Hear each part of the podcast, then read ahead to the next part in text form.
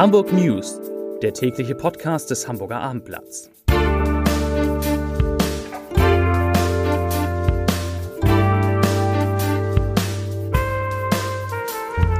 Hallo, moin, moin und herzlich willkommen zum News Podcast. Mein Name ist Matthias Iken und ich verrate Ihnen, wieso die Kreuzfahrtbranche etwas bessere Noten bekommt, weshalb der Begriff Rasse aus der Landesverfassung verschwinden wird und warum sich der Stau vor dem Hafen aufzulösen beginnt. Doch zunächst der Blick auf die bestgeklickten Geschichten auf abendblatt.de. Platz 3. Mehrere Spiele Sperre für Opoku. Wechsel nach Kaiserslautern. Platz 2. Gutes Jahr für Chibo.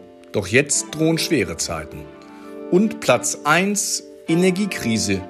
Justin Trudeau dämpft Hoffnung auf schnelle Gaslieferungen. Hier die Meldung.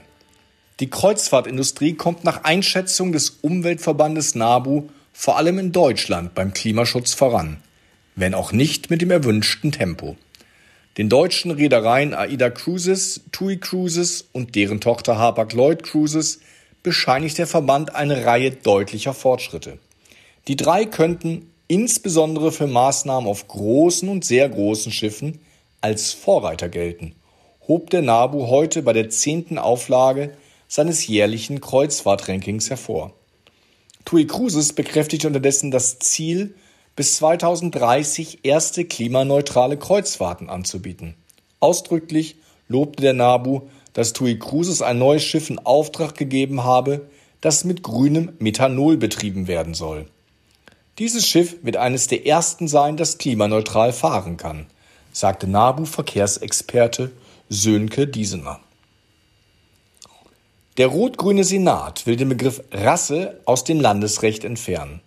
Bislang verbietet dieses an mehreren Stellen eine Benachteiligung aufgrund der Rasse oder die rassische Verfolgung.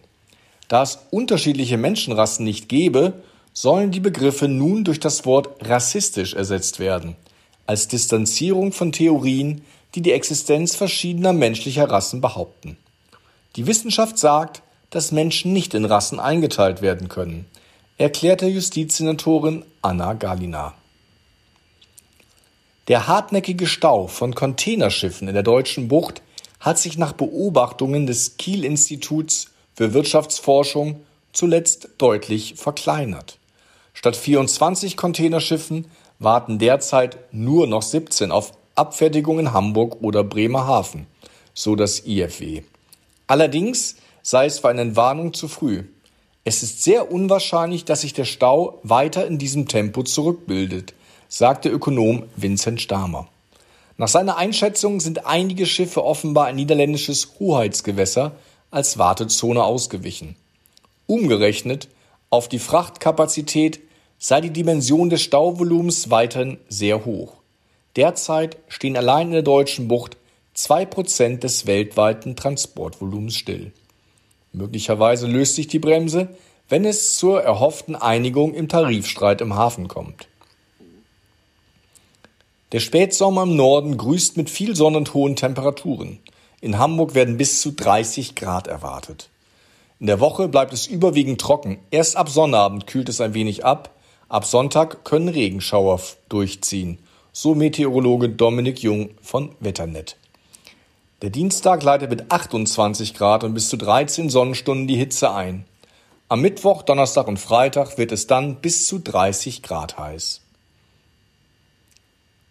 Die Austragung des nach Dessau-Rosslau verlegten DFB-Pokal-Erstrundenspiels zwischen dem Hamburger Fußball-Regionalligisten FC Teutonia 05 Ottensen und Titelverteidiger RB Leipzig ist nach einem Anschlag auf den Rasen fraglich. Unbekannte haben eine offenbar giftige Substanz im Paul-Greifzu-Stadion auf den Platz gekippt, die den Rasen eingehen lässt. Betroffen sind beide Strafräume sowie der Mittelkreis. Die Polizei ermittelt wegen Sachbeschädigung. Das Spiel ist für den 30. August 20.45 Uhr angesetzt. Das waren die Nachrichten des Tages.